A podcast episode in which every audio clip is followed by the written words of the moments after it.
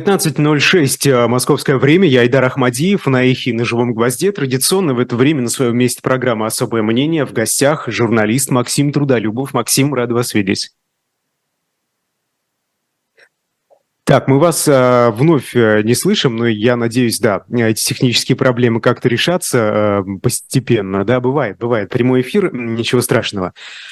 А, да, пока мы вас э, не слышим.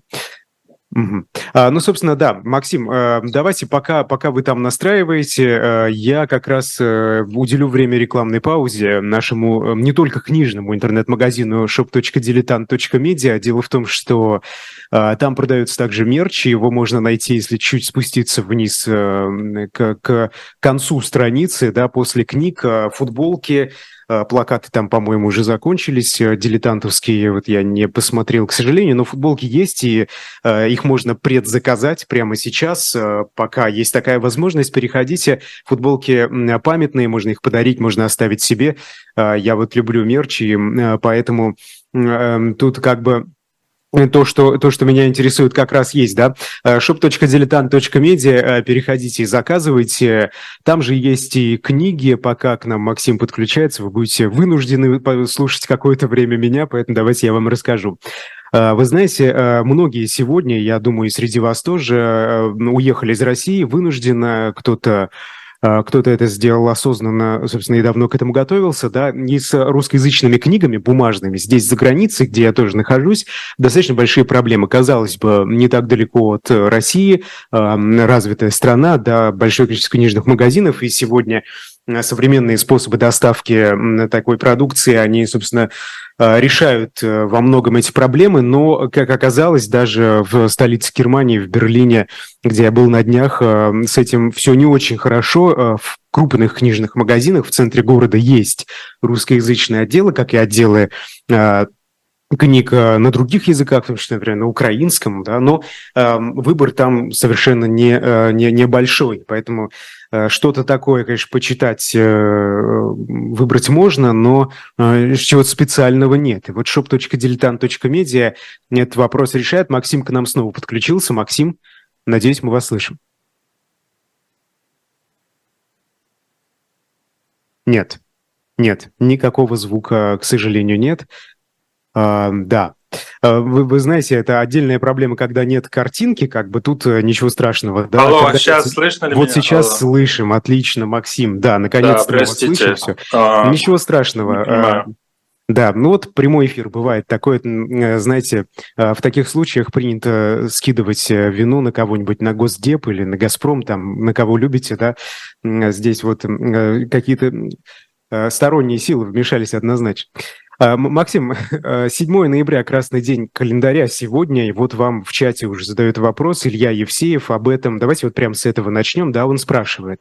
Очевидно, что 4 ноября, День единства, не приживается как праздник. Ты, Илья, очевидно. А можно ли сказать, что 7 ноября канул в лету? Вот, э, вам все-таки как кажется, потому что 7 ноября, хоть я не жил в Советском Союзе, да, я видел все эти кадры, а, как это широко праздновалось э, в СССР, и вот в один момент Э, просто все это куда-то ушло, собственно, да. О чем это говорит? О, об искусственности, да, всего этого, о неискренности, а, либо, либо, либо нет?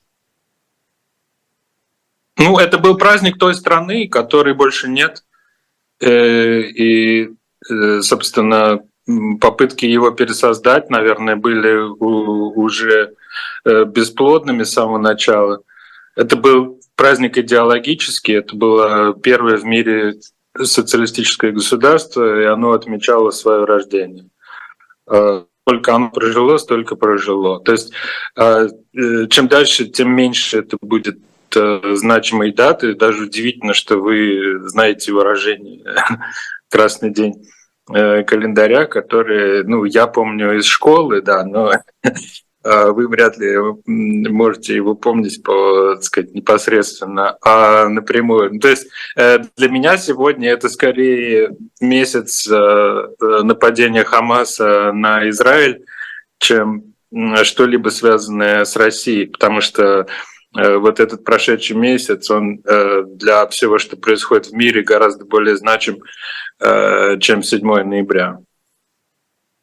А, это совершенно точно, да. Тут, э, конечно, не до праздников. А, мы обязательно доберемся до темы Ближнего Востока, но вы знаете, давайте начнем вот с актуального, да, с России, а потом там уже все как бы логично, я надеюсь, у нас перетечет в войну между Хамас и Израилем. А, вы знаете, Россия вышла из договора об обычных вооруженных силах в Европе. И это уже а, не первое, да, не первое соглашение, из которого Россия выходит в последние дни даже. А, вспомним соглашение о запрете ядерных испытаний. Вот как вы предполагаете, для, для чего это нужно российским властям? Это все, как это говорится в народе, показуха, да, или действительно вот что-то за этим может последовать практическое? Ну, это, э, я думаю, что это свобода рук. А, это вопрос э, освободить себя от каких-либо обязательств или от последних признаков обязательств, которые Россия брала на себя перед э, странами Запада. Общая линия поведения такая, что нас обманули, и мы, э, как дурачки, э, следовали обязательствам в то время, как Запад э, давно перестал им следовать. Это так это объясняет Путин и его коллеги. Поэтому, в общем, это ожидаемо. И, возможно, за этим стоит что-то конкретное, мне это неизвестно. А наращивание военного производства, скорее всего. А, но это просто укладывается в общую рамку. Ну и экономическим образом, в принципе, нынешнее руководство э, по сути изменило модель развития российской экономики, и при э, нынешних, э, ну, по сути, 10% ВВП, которые идут на войну и военное производство, при вот таких огромных затратах уже советских по своим масштабам. Конечно, рамки договоров, они ну, уже выглядят смешными. В, в любом случае они бы не соблюдались. Просто, вы знаете, есть, э, наверное, глобально две версии. Да, первая – это то, что Россия э, пытается вот э, такими выходами из соглашений международных ну, просто создать впечатление, что вот, собственно, бойтесь, да, мы тут не, не играем с вами в, игры, мы все по-серьезному и вообще еще ничего по-настоящему не начинали. И вторая версия, собственно, это, да, это вот действительно Россия готовится к чему-то серьезному, и об этом говорят многие факты. Собственно, вот вы к чему склоняетесь, что здесь это, э, это такие декорации или действительно точат ножи? Ну, это наращивание военного производства прежде всего. Эм, ну, России, в общем-то, удалось э, раскочегарить э, военно-промышленный комплекс. Он работает сейчас лучше, чем до войны и в начале войны. И ну, очевидно, просто будет больше производства и количество вооружений э, будет больше. То есть э, просто это некоторое такое законодательное оформление э, реальности на Земле, которая, ну, как бы с точки зрения нынешнего руководства представляет собой такую стратегию на милитаризацию экономики и милитаризацию политики ну, милитаризация политики уже произошла, милитаризация экономики э, продолжается. Это оказалось сделать сложнее, но это происходит. Э, при этом мы видим еще параллельно, да, что Россия, э, по-моему, решает, во всяком случае, на время проблему дефицита боеприпасов. Недавно вот совсем агентство Bloomberg, и не только оно писало о поставке большого количества этих самых э, боеприпасов из Северной Кореи. То есть Россия сейчас, э, собственно, готова к позиционной войне, например, о которой пишет Валерий Залужный в статье для журнала «Экономист», э, на ваш взгляд, или, или нет? Как здесь обстоят дела? Россия оказалась э, в паритете с Украиной э, в этой ситуации, о чем и пишет э, Залужный, то есть очень близкие ну, мощности да, у обеих сторон артиллерия на артиллерию, танки на танки и так далее. А я не специалист по войне, но это то, что говорят эксперты э, в этой области.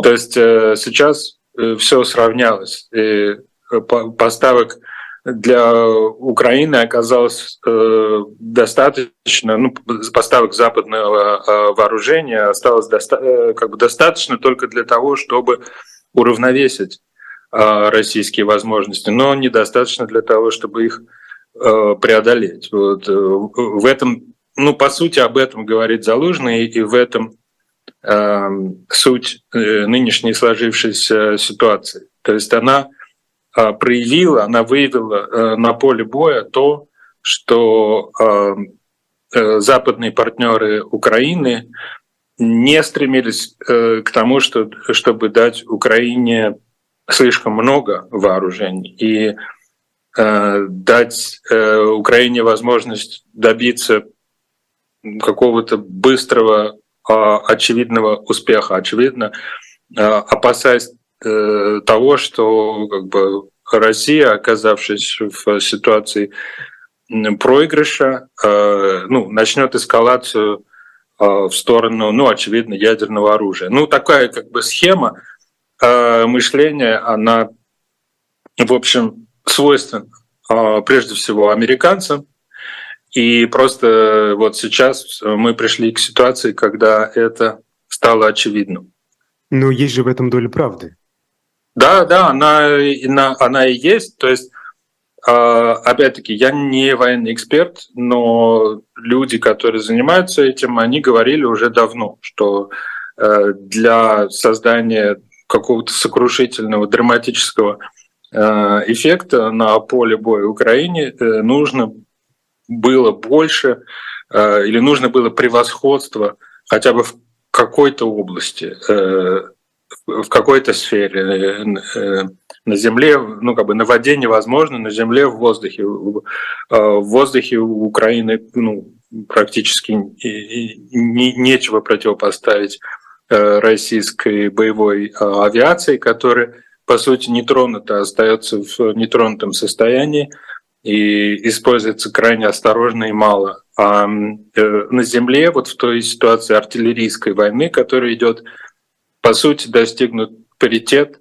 э, с обеих сторон э, минные поля непреодолимые. То есть ни та, ни другая сторона э, не может сделать каких-то драматических, показать каких-то драматических изменений прямо сейчас, в этом сезоне.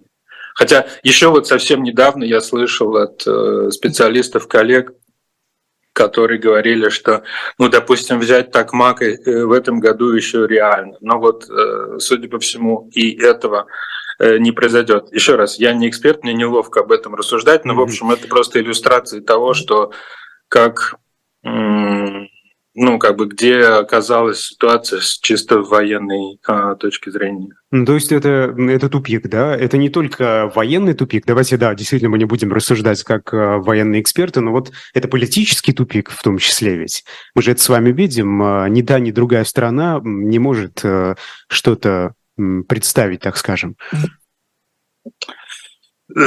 Да, э, вы видите, какая ситуация. Она сложная. Я об этом писал, говорил э, еще давно, что э, для того, чтобы реализовать, реализовать добиться украинского плана мира, Украин, реализовать формулу мира по Зеленскому, это границы, международно признанные границы, вывод всех войск, репарации –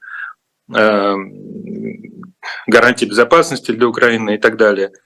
Э, чтобы эти пункты по-настоящему э, выполнить, ну, нужно, если совсем коротко, то взять Москву. То есть нужно добиться того, чтобы, ну, чтобы Москва, например, стала выплачивать компенсации за нанесенный Украине ущерб. Нужно, чтобы Москва признала свою ошибку, а что такое признание э, ошибки в войне? Это капитуляция.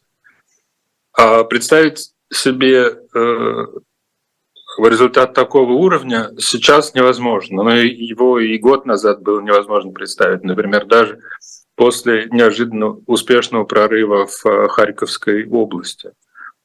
То есть сейчас ситуация паритета или такого позиционного тупика, она и в политике тоже. И мы постоянно видим сообщения, что западные партнеры ведут э, с украинскими коллегами разговоры о возможном выходе на переговоры.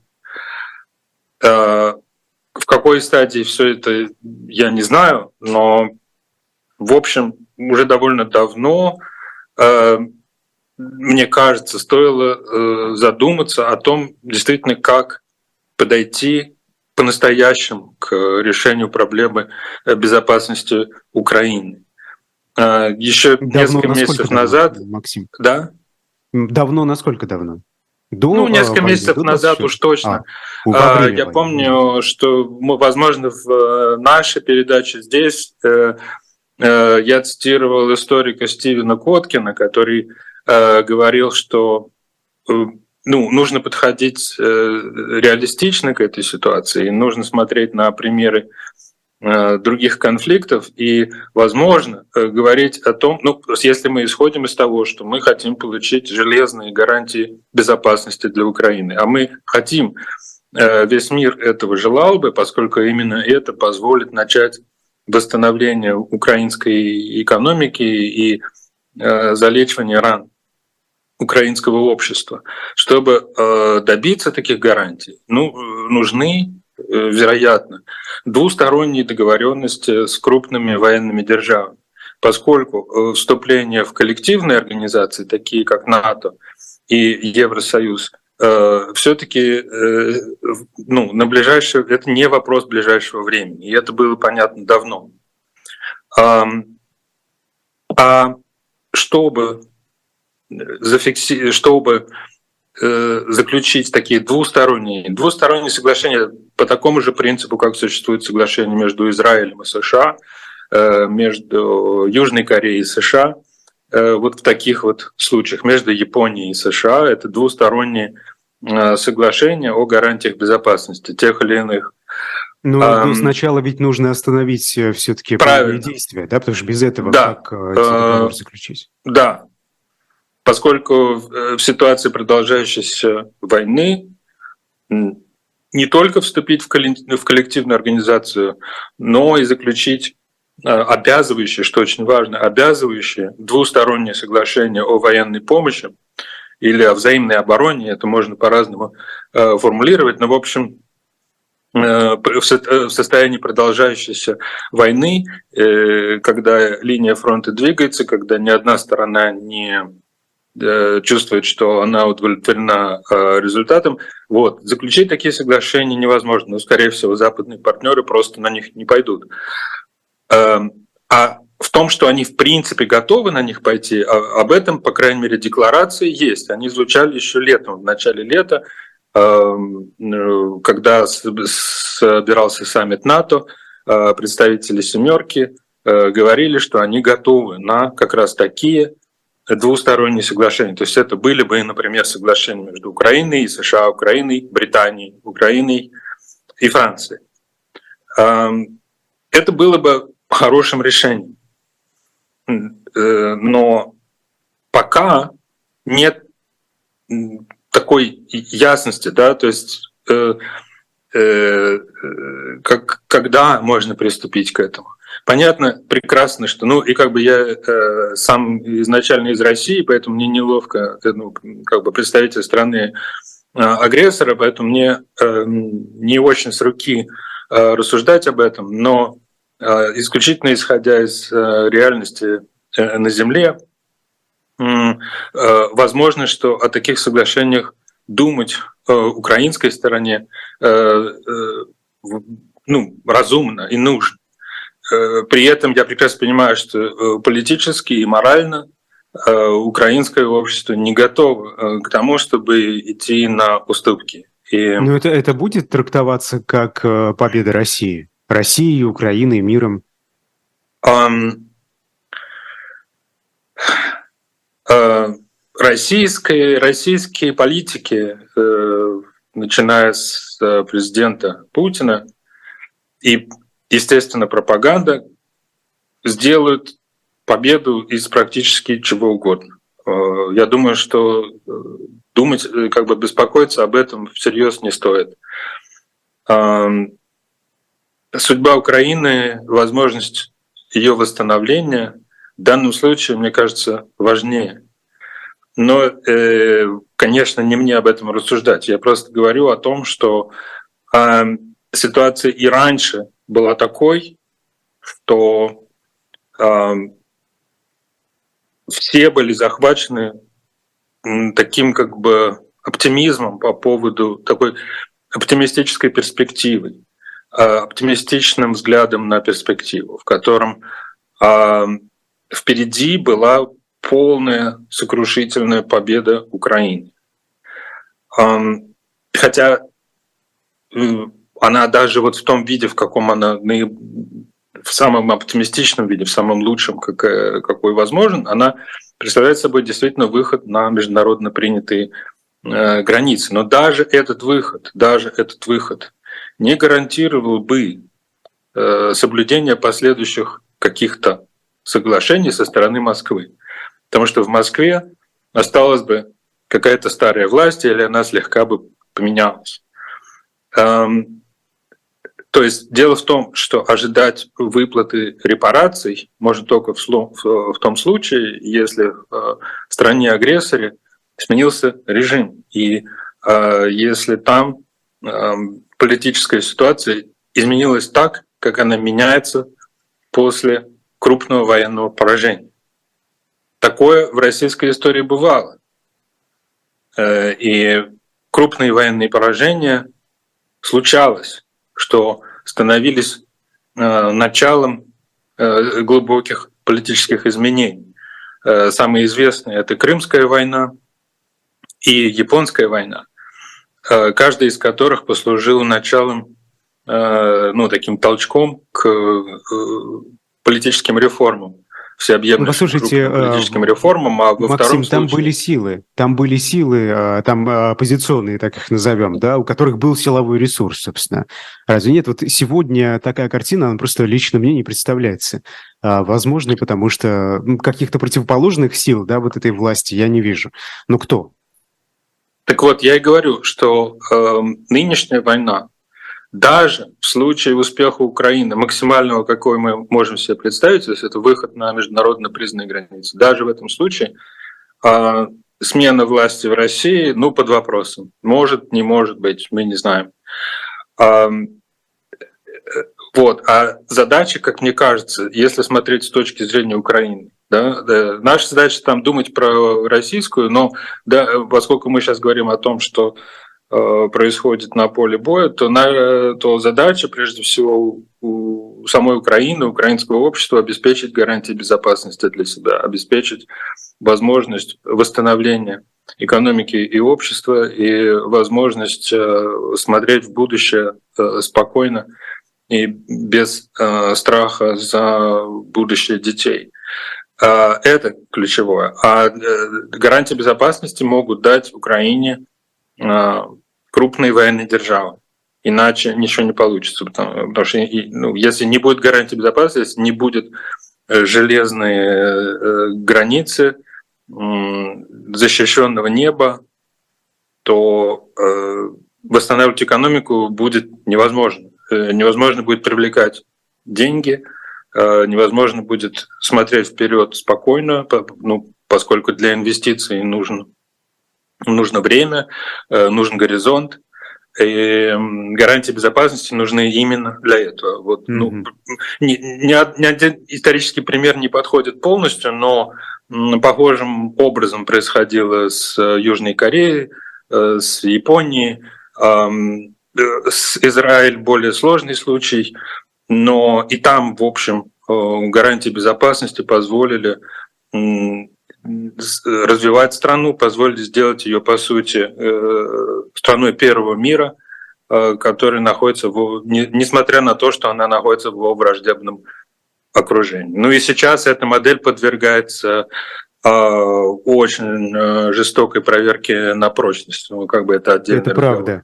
Это правда. Ну вот э, система международной безопасности, кажется, разодрана просто в клочья да, событиями последних почти уже двух лет. А, вот то, какой мир сегодня выгодно России, это то, чего хотел Владимир Путин? Ну, пока процесс продолжается, не очень понятно, что он хотел в действительности, а поскольку э, если его слушать, то в основном речь там идет о преодолении американского доминирования. Он э, не может как бы перестать говорить о том, что э, американцы лезут и туда, и сюда, и находятся и там, и там. В общем, это действительно так, то есть нельзя сказать, что это какое-то открытие.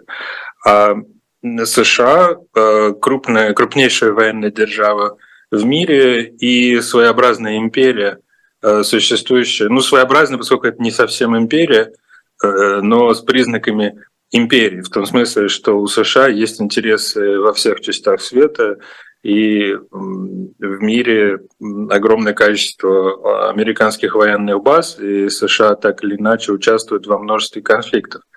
Э, это все правда. Но если просто браться за то, чтобы это разрушать, то, возможно, следует думать о том, что должно э, возникнуть э, вместо, вместо разрушенного. Но вот того, что должно возникнуть, я не вижу, я, не, я искренне не понимаю.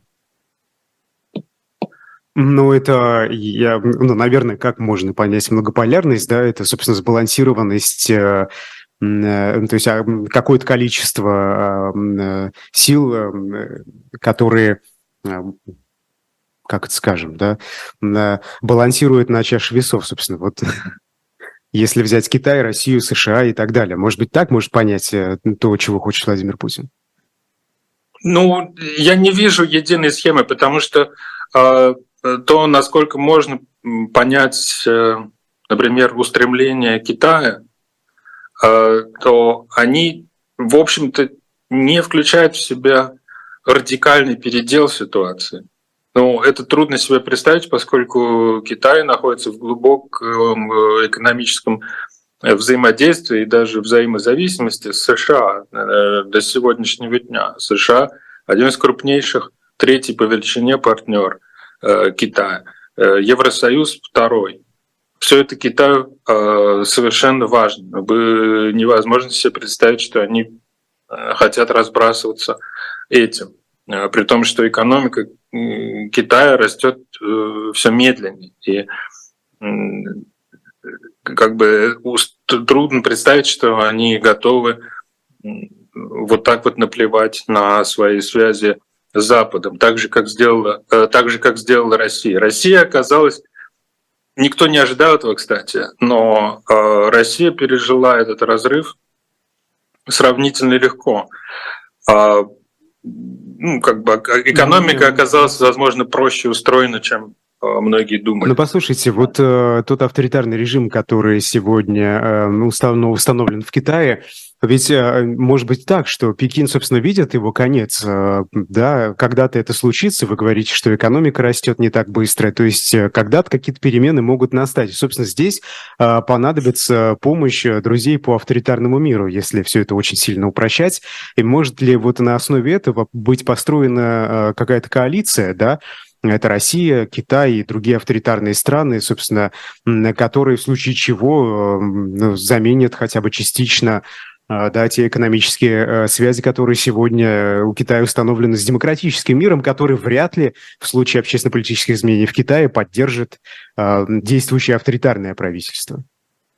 Ну, видите, э, возможно, у России, возможно, у Китая есть какие-то позитивные такие э, планы на будущее в виде каких-то коалиций, но мне например, неизвестны. Эм, то, что происходит, мне кажется, ближе не к тому, что люди ну, во главе с Россией, поскольку Россия все-таки крупная держава, рушат э, мировой порядок, а скорее э, слабеющий мировой порядок используется э, различными державами э, для того, чтобы решить какие-то свои проблемы. Ну, или просто для того, чтобы воспользоваться. То есть скорее всего, а, ситуация такая, что, ну, в общем, мы и так замечали, и очень давно уже было понятно, что тот мировой порядок, который сложился к концу холодной войны, который представлял собой, ну, по сути, продолжение соглашений 1945 годов, в общем, вот тех 40-х годов, когда сформировались основные институты миропорядка. Вот этот как бы способ сохранения мира между крупными державами, оговоримся, потому что мира как такового не было. Огромное количество войн шло на периферии крупных держав на протяжении всей холодной войны. Так вот, этот порядок и эти институты начали давать сбои еще довольно давно. И еще, допустим, в 2000, еще в 2000-е годы США в значительной степени утратили моральную правоту, Ирак, вы имеете остатки которой э, у них еще были э, до, до этого. То есть э, вторжение в Афганистан и война против Ирака в значительной степени разрушили эффект моральной правоты, который у США, возможно, еще был. То, что президент Буш тогда называл войной с террором, в общем, вылилось э, в абсолютно разрушенные отношения э, США с э, странами и культурами Ближнего Востока, которые с тех пор окончательно ну, для себя решили, что это враг номер один. И ну да, как бы мы... до этого разве у них было другое мнение, Максим? Ну, это, это, это сильно ухудшило ситуацию, сделало ее необратимой. И в этом смысле статус-кво, вот тот статус-кво, к которому мир пришел по результатам холодной войны, он держался довольно долго. Но э, в силу вот многих обстоятельств, в том числе ошибок самих американцев, это э, статус-кво э, начал разрушаться. И эта как бы эрозия, она началась давно, но просто именно сейчас так совпало, что э, вот именно последние годы, вот на наших глазах, некоторые державы, прежде всего Россия, решили воспользоваться вот этим ослаблением а, статуса КВО для того, чтобы, ну, э, как, это такой оппортунизм международный, э, решили воспользоваться этой ситуацией, чтобы быстро решить какую-то проблему. Опять-таки, я не считал никогда, что ну, завоевание Украины это какая-то абсолютно жизненная экзистенциальная необходимость для России и российской культуры. Я э, в этом смысле никогда Путина не поддерживал, как и никаких других. Но он решил так, и какая-то часть российского истеблишмента, очевидно, э, согласна с тем, что Украина — это некоторая экзистенциальная проблема для России. И вот они, воспользовав, э, как они думали, воспользовавшись разрушающимся миропорядком, вот этим ломающимся статусом КВО, они э, решили быстро решить некоторую проблему. В той же логике совершенно происходили события между Азербайджаном и Арменией, э, когда э, политические лидеры Азербайджана осознали, опять-таки, ослабление э, статуса КВО, ослабление основных механизмов сдерживания э, в их регионе. А Россия, между прочим, была одним из э, таких механизмов. Э, и ослабление России в силу ее вовлеченности в безумную войну с Украиной позволило Азербайджану решить свою некоторую старую застарелую проблему, которая для ну, политического руководства Азербайджана была экзистенциальной они ее, в общем, до какой-то степени ну, как бы добились успеха. А, похожим образом власти, ну, как бы руководство Хамаса, а, осознавая, как бы, опять-таки, ослабление вовлеченности США и других сил в их регион. Ну, вспомним на секунду, что э, э, Бен Сальван, Э, советник по безопасности президента США буквально за две недели до погрома, устроенного Хамасом, вторжения в Израиль, говорил о том, что Ближний Восток все меньше занимает его время, и в основном он как бы прежде всего смотрит на ситуацию в Тихоокеанском регионе. Вот, ярчайший пример. В том смысле, что крупные державы, прежде всего США, которые десятилетиями были важнейшим таким внешним игроком а, на Ближнем Востоке, США отвлеклись. Израильская разведка проморгала. И получилась э, эта чудовищная атака, которая тоже, по сути, является таким актом оппортунизма со стороны силы, которые не очень э, смотрят вперед по-настоящему в перспективу, а просто стремится воспользоваться ситуацией. То есть вот, вот э, вопрос, это да, все зачем, разные, собственно? это все разные вещи, они произошли близко по времени, но общее у них, как бы с моей точки зрения, именно вот этот оппортунизм, э, осознание возможности и готовность быстро ее использовать. Ну хорошо, а, если вы считаете, что начало, собственно, вот этого разрушения миропорядка, это а, начало двухтысячных, да, и действия Соединенных Штатов, то полыхнуло-то сейчас, спустя больше 20 лет, и полыхнуло после того, как, собственно, Россия вторглась в Украину. То есть, ну, наверное, первая причина это э, не, не то чтобы в США даже. А, ну, видите, а, я стараюсь быть реалистом а, и думать со всех сторон. Э, конечно же, именно Россия в главе с Путиным вторглась э, в Украину в 2014 году, аннексировав Крым и, и начав э, ту раннюю первую войну на востоке Украины, на юго-востоке и востоке Украины. Это, конечно, так. Но этого не было бы, если бы американцы не сделали своих ошибок, а они сделали гораздо раньше. И это я не открываю здесь ничего нового. В общем, эм, эта ситуация постоянно обсуждается и в самих Штатах, поскольку в Америке существует там развитое э, большое общественное пространство, в котором присутствуют самые разные голоса, и уже не раз обсуждались э, те дискуссии, как бы возвращались э, американские интеллектуалы и политики к тем дискуссиям, которые велись э, в 2001, 2002, 2003 году и те, которые предшествовали вторжению в Ирак. Э, тогда американское общество было захвачено вот, этой, вот этим стремлением к быстрой победе, к какому-то быстрому результату, к ответу на акты терроризма еще 2001 года, и опять-таки у Америки образца 2001 года после чудовищного теракта э, было некоторое обновленное, была некоторая обновленная моральная правота. Американцы были жертвой чудовищной совершенно э, террористической атаки. И эта моральная правота позволяла им действовать. Э, но американцы, к сожалению, эту возможность использовали плохо, в том смысле, что они действовали, ну, как бы не, недостаточно думая о последствиях.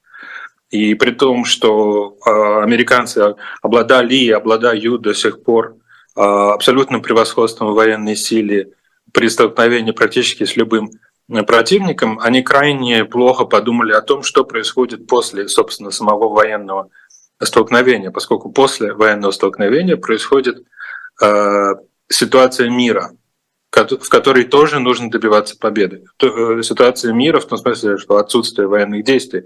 Но э, то общество, которое было только что сокрушено, та сила, которая была только что побеждена на поле боя, все равно остается, и с ней приходится иметь дело. И проведя очень быструю военную кампанию, 2-3 месяца, потом нужно в общем-то, годами э, создавать новые отношения, налаживать э, отношения с э, страной или регионом, которые, значит, которые удалось, так сказать, победить, да, и этого не удалось. Вот, как бы сказать, выиграть мир, да, то есть выиграв войну, США не смогли выиграть мир ни в Афганистане, ни в Ираке. И это ну, крайне тяжелая ситуация для будущего. И это очень подкосило статус-кво, в котором мир оказался к там, 90-м годам прошлого века. И эта эрозия, ну, она, очевидно, происходила довольно долго. Э, и различные силы, которые считали себя обделенными, недовольными, обиженными, так или иначе, да, э, ситуации именно как бы конца холодной войны, вот эти силы, считавшие, что значит, с ними поступили несправедливо, плохо, обманули, вот эти силы почувствовали, что наконец-то есть окно возможностей. И я, например, никогда не считал, что Россия абсолютно вот обречена на такой ресентимент э, и на такой жестокий, от, как бы сказать, отложенный ответ на поражение. Да? Я лично так не считал. Но э, во главе российского государства оказались люди, которые так считали. И они долгие годы, как мы теперь понимаем, таили эту обиду или это ощущение э, глубокой обделенности, несправедливости, э, таили это э, и готовились внутренне к тому, чтобы ответить, чтобы компенсировать, чтобы вернуть что-то утраченное. Что именно, не, не вполне понятно, но судя по тем требованиям, которые Путин выдвигал Э, к НАТО и к США накануне вторжения э, в Украину, а, судя вот по этим ультиматумам, речь в его главе идет э, прямо-таки о восстановлении прежней, похожей на советскую как бы, линию соприкосновения с Западом, плюс-минус. То есть, а, ну, то есть это планы невероятно амбициозные. Э, вот. Но, ну, в общем, главное в этом смысле все-таки, опять-таки, главное, чтобы мысль закончить, э, состоит в том, э, что эти люди мыслят как такие исторические оппортунисты. Они ждали окна возможностей и посчитали, что дождались и, лиш, и решили рвануть. То есть вот это мышление политическое, которое победило – и это политическое мышление, оно победило не только само по себе, оно победило и альтернативное политическое мышление, которое на самом деле э, до этого, э, казалось бы, превалировало э, в России. Это мышление, связанное с тем, что необходимо развивать экономику, нужно смотреть далеко вперед на перспективу, вкладываться в образование, развитие, в развитие инфраструктуры и так далее, во все эти скучные вещи, которые а, на самом деле позволяют в течение, допустим, десятилетий а, поднимать благосостояние общества и создавать возможности для его там, технологического, экономического развития на будущее. Такие возможности в России были. Э, то есть это в России были одни из самых лучших возможностей в этом смысле. Э, среди очень многих э, стран вот ну, на момент там, окончания холодной войны, условно говоря, на момент там 30-летней давности. А и... что же так привлекло тогда Владимира Путина, коллективного, давайте так скажем, да, привлекло его, его в другом варианте, в начале военного э, вторжения, собственно, что более привлекательного в нем, нежели в продолжении экономической политики, которая приведет в итоге к развитию ну, общества? Ну, э, я не, не знаю, как анализировать именно его э, личное мышление, но совершенно точно, э, что возобладал сам тип, совершенно другой тип э, мышления, который не э, делает ставку на рациональную, на рациональное экономическое взаимодействие с крупными державами. В то время как сами крупные державы на самом деле думали именно в этой рамке. Они именно так строили свои отношения на протяжении почти всех этих э, трех десятилетий. То есть общая основа связей между Западом и Россией состояла в том, что э, нужно втягивать Россию, действительно потерпевшую поражение как бы самостоятельно или побежденную, это можно спорить, но в общем потерпевшую поражение э, в холодной войне, втягивать э, Россию в экономическое взаимодействие. Само это взаимодействие, э, сама эта взаимозависимость, которая создается в результате развития экономики, она удерживает державы от войны. Именно на этом мышлении, в общем-то, изначально э, строился Европейский Союз. И э, это мышление для европейцев оказалось невероятно действенным. И Евросоюз до сих пор существует именно на этой логике. На такой, что война между Францией и Германией или Францией и Британией, ну, она невозможна, даже несмотря на то, что британцы вышли из э, Евросоюза. То есть но оказалось, что эта логика не сработала в отношениях с Россией, по крайней мере в отношениях с той частью российского общества, которая выбрала Путина, и, или как бы он там не оказался у власти. Да? Но, в общем, э, у власти в России оказалась так, та сила, которая эту логику не признала, посчитала ее для себя, возможно, унизительной. Я не знаю, как они это там себе формулируют, но Э, они посчитали это ниже своего достоинства, включаться в экономическое взаимодействие с державами, которые заведомо мощнее, позиции которых э, на мировых рынках в сфере технологий ну, неизмеримо выше, чем российские. И они, видимо, внутренне для себя сделали ставку на то, что нужно эту ситуацию радикально взорвать. Не пытаться долго встраиваться, зарабатывать, э, обеспечивать благополучие общества, а взорвать и воспользоваться возможностью. Возможно, э, ну, первой возможностью, когда учитель вышел из класса, так сказать, рвануть а, и перевернуть э, всю мебель. Вот это мышление, в общем-то, возобладало. И мы, я подозреваю, Максим, что увидим да. и, и, и следующие случаи.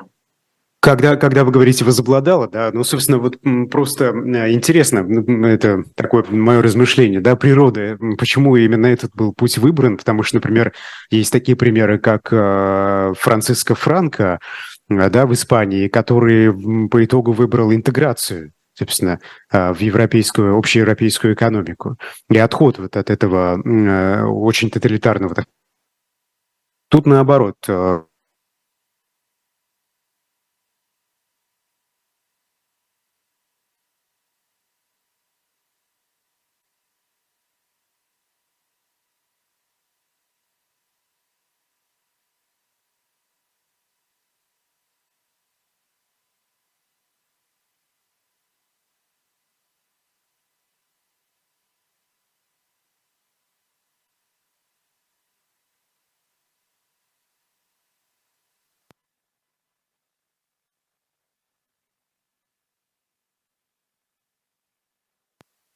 себе спокойную старость.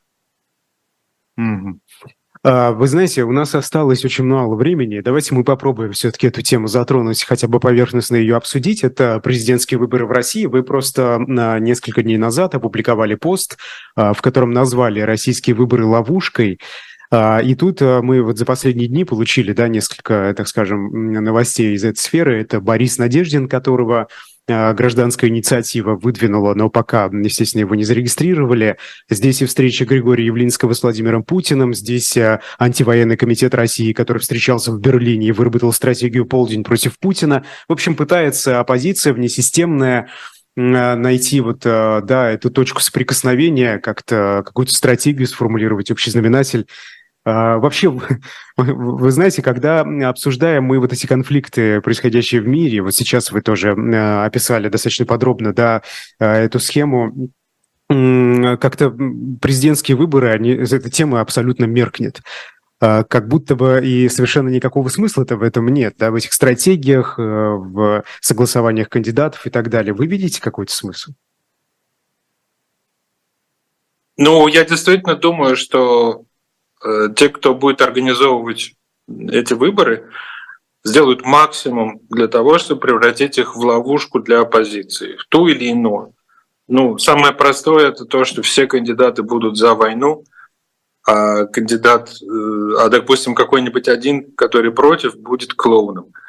Ну, э, так я думал и так я думаю по-прежнему. Могут как-то по-другому выстроить. Но, в общем, э, попытки сделать так, чтобы попытки сделать так, чтобы можно было высказаться против войны с помощью выборов. Вот эти попытки, я думаю, э, будут пресечены. Ну, потому что они, они как бы специально э, придумывают, да, то есть э, а, они воюют вот с тем опытом, который был э, в прошлом, когда э, хоть немного, но в общем до некоторого успеха удавалось добиться с помощью тактического голосования, с помощью умного голосования э, Алексея Навального – вот, они сделают все, это понятно, для того, чтобы вот, никакие такие схемы не сработали. То есть, а, ну, поскольку они и в принципе выстраивают всю систему под войну, так чтобы вся политика, чтобы война была тем центром, идеологическим центром, вокруг которого выстраивается в обществе лояльность. То есть хороший для государства тот, кто за войну, плохой тот, кто против войны. Э, схема простая, но вот она э, как бы тем не менее взята очевидным образом на вооружение. А, и, в общем, именно в этом духе будет, будет подбираться этот э, состав а, значит, дрессированных каких-то зверей в цирке, вот в этом политическом, который будет представлять собой эти выборы. Ну, так будет подбираться, чтобы невозможно было проявить свою э, настоящую позицию каким-то образом именно с помощью голосования. Так мне кажется. То есть э, я верю там в мощные интеллектуальные способности команды Навального и других оппозиционеров, и Ходорковского, э, как бы чтобы как бы, возможно, они что-то придумают такое конкретное, то есть это будет ответ схемой на схему. Но я лично никогда в это не верил, поскольку с той стороны мы имеем всегда, всегда имеем дело со схемоделами, с людьми, которые думают о, о политике исключительно как об упражнении в политтехнологиях, больше никак, потому что настоящая политика для них не публична. А, публичная политика всегда театр, всегда технологии. Они уверены, что и во всем мире так. А, а настоящая политика – это то, что происходит за закрытыми дверями, это сделка с поставки вооружений из Ирана, сделка э, с Северной Кореей и так далее. Вот это все, чем они занимаются. Ну и война прежде всего. Да? Решения о войне тоже, как мы заметили, не принимаются с участием общества. Да? А это важнейшее Но при этом политическое мы, мы, решение. Мы видим мы видим проблемы и, собственно, внутри российской политической системы, да, вот эти еврейские погромы в Махачкале, до этого был вооруженный мятеж Евгения Пригожина и так далее. Коррозия здесь дает о себе знать, э, что происходит, на ваш взгляд. Ну вот ответьте, эти, э, э, это ведь тоже в каком-то смысле ослабление статуса КВО ведет к вспышке разных болезней. Э, которые держатся под, э, ну, как-то там прячутся или э, подвергаются заморозке. Я лично не верю в то, что этот погром или попытка погрома в Махачкале и на Северном Кавказе в целом, в Нальчике, что они были какой-то хитрой схемой. Я не верю в то, что Кремль способен именно вот на такие вот тонкие действия. То есть это вспыхнуло само, скорее всего, э, реагировали крайне плохо, как всегда продемонстрировали некомпетентность э, всякие мощные организации, которым платят огромные деньги, такие как Росгвардия. Ну а потом задним числом, естественно, э, вслух только сказали, что это придумали американцы, которые, ну просто, ну как бы даже смешно обсуждать, да, американцам разжигать э, антисемитизм в России, ну как бы я не понимаю, э, это не, не смешно, вот, но, но я не верю в то, что это какая-то организованная акция, это, это просто когда все плывет, да, когда плывет, то начинается таяние, да, и всякая жижа и гадость всплывает на поверхность. Вот. Это тоже в каком-то смысле оппортунизм такой. Бессмысленный, бессмысленный. Да. Спасибо большое. Максим Трудолюбов, журналист, был в гостях программы «Особое мнение». Я Идар Ахмадиев. Сегодня через час в эфире по традиции программы «Статус» Екатерина Шульман и Максим Курников. Поэтому оставайтесь с нами. До свидания.